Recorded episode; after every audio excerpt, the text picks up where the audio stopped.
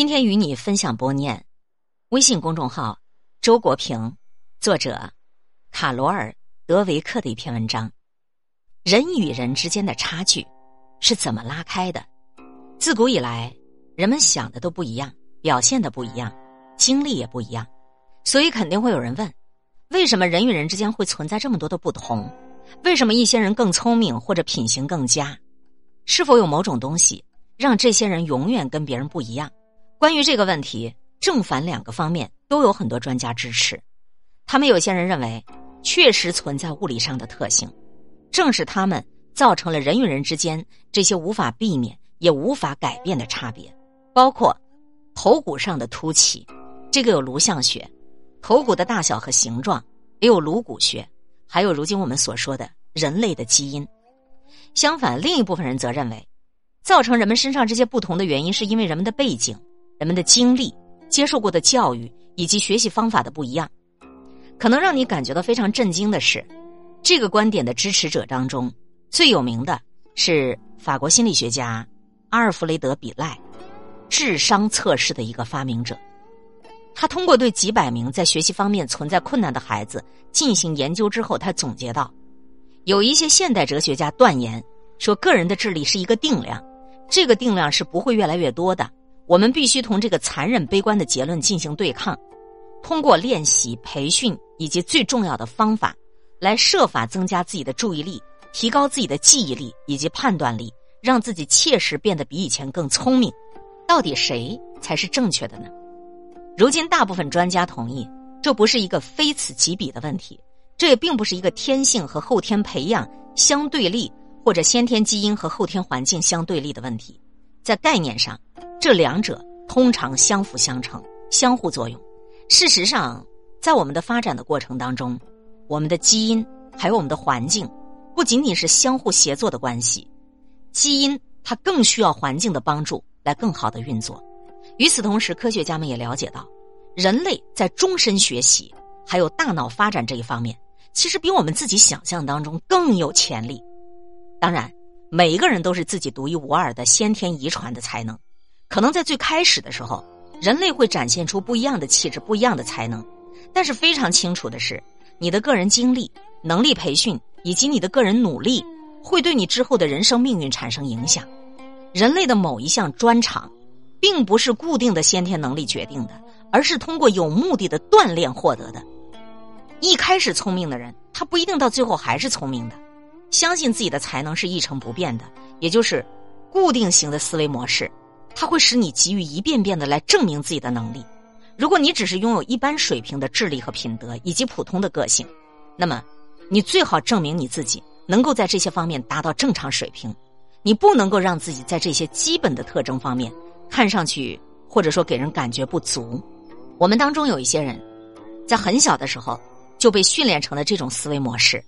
我们按照智商从高到低安排在教室里的座位。好像只有智商最高的同学才能够举旗子，才能够拍黑板擦，才能够给校长写报告。我见过太多的人都抱有这种要证实自己的强烈目标，在课堂上，在工作当中，甚至在他们的个人关系当中，每一种时刻都需要他们对自己的智力、个性以及特征进行证明。每一个时刻，我们都在接受评估：我是会成功还是会失败？我看上去是很聪明还是很愚蠢？我是会被接受还是会被拒绝？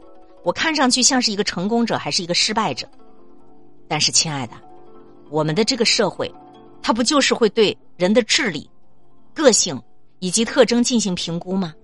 那希望拥有这些品质，难道不正常吗？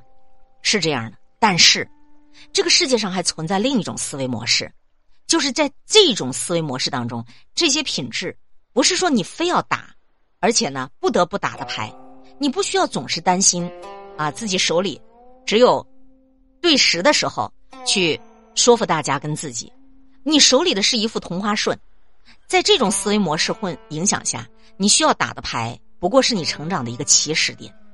这种成长型思维模式建立在这样一种理念上，就是我的基本能力是可以通过我的努力来培养的，即使人们在先天的才能和资质、兴趣和性情方面有着各种各样的不同，每个人都可以通过努力，通过个人经历。来改变，来成长，或者就是说我命由我不由天。我是魔是仙，最终还是我自己说了算。是不是说具有这种思维模式的人，认为每个人想做什么都能成功呢？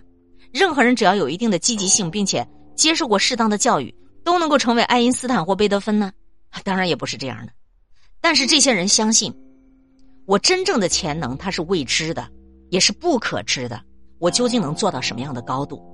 人类在经过多年的热情、辛勤奋斗以及训练之后，他能够取得什么样的成就？他其实是无法预知的。你是不是知道，达尔文还有托尔斯泰，他们在小的时候也被看作是非常非常普通的孩子的？本霍根，著名的高尔夫球的运动员，童年的时候被人认为是完全肢体不协调的。还有摄影家辛迪谢尔曼，几乎登上了评选二十世纪最重要艺术家的全部的榜单。却没有通过他接受的第一个摄影课程的考试，你知道吗？还有杰拉尔丁佩奇，最著名的演员之一，他曾经因为缺乏天赋而被那个知名导演建议让他放弃演员梦想，知道吗？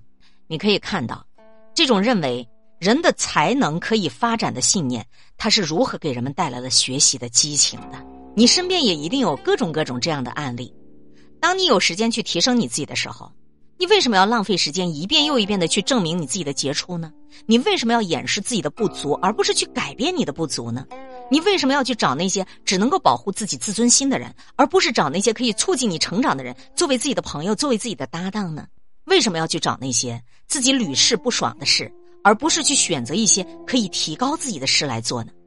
即使是事情发展不顺利的时候，你也能够拥有这种。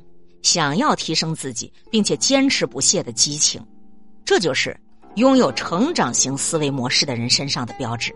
而这种思维模式，让人们在人生遭遇重大挑战的时刻，依然可以茁壮成长。以上的这篇文字分享来源微信公众号周国平，文章节选自作者卡罗尔·德维克，选自他的一本书《终身成长》。今天会遇见什么人，会发生什么事？都有各种意想不到的可能性。分享传播有力量的文字，亲近感受真善美的观点和态度。空中和你相互勉励，保持微笑、淡定、从容的好心态。